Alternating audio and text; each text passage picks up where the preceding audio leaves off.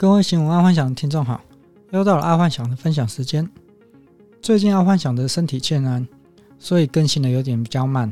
那等身体好一点，然后爱幻想会把之前不足的给补上。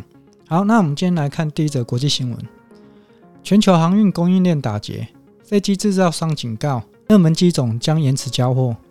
今天爱幻想看到这则新闻，就可以知道全球旅游业准备开始要起飞了。但是因为目前全球的飞机晶片跟飞机硬体制造商都在卡关中，所以最快最快应该要等到明年中了。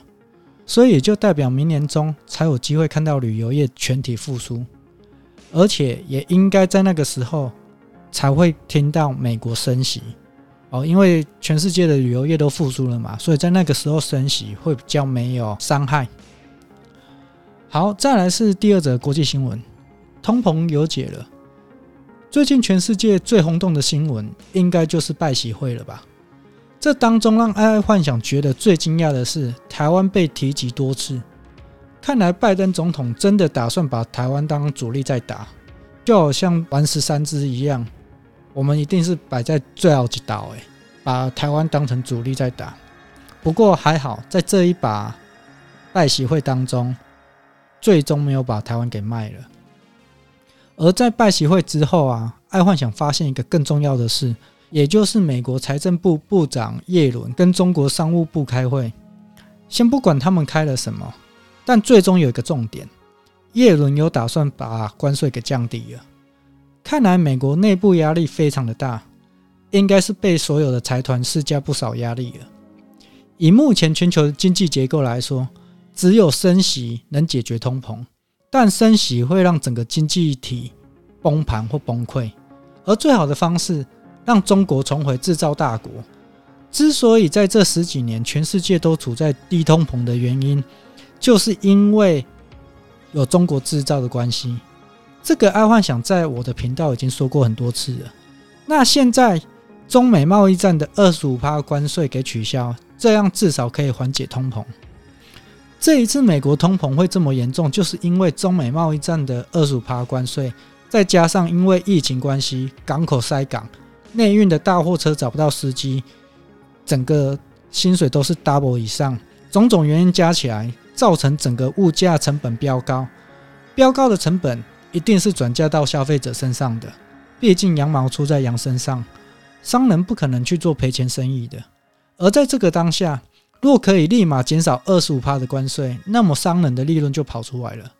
因为在上半年，其实美国的商品价格早就往上调过一次了，只不过哪知道运费跟原物料在今年下半年狂涨，所以美国的商品根本是没有利润在卖的。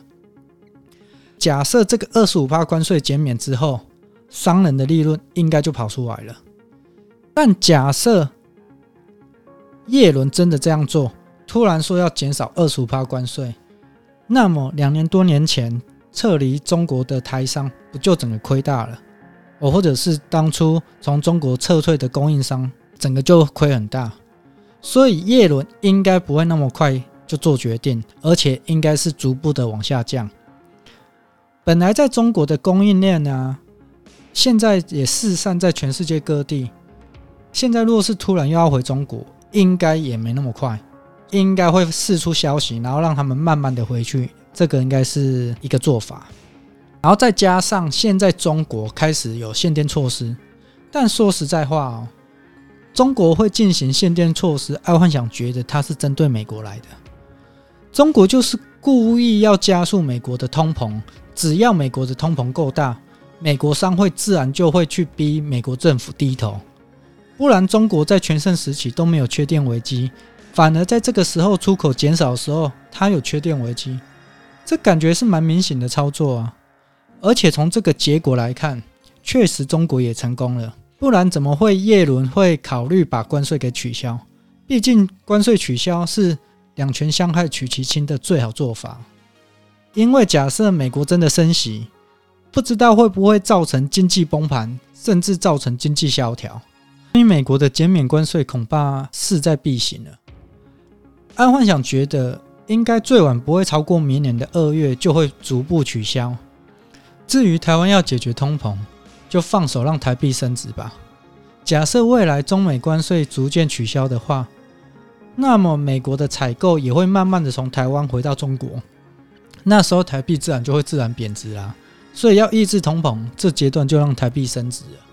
反正之后台币会贬回来，那这个阶段就让台币升值，那通膨就不会那么大。好，那今天就跟各位分享到这，记得帮阿幻想按个赞加分享哦。晚安，拜拜。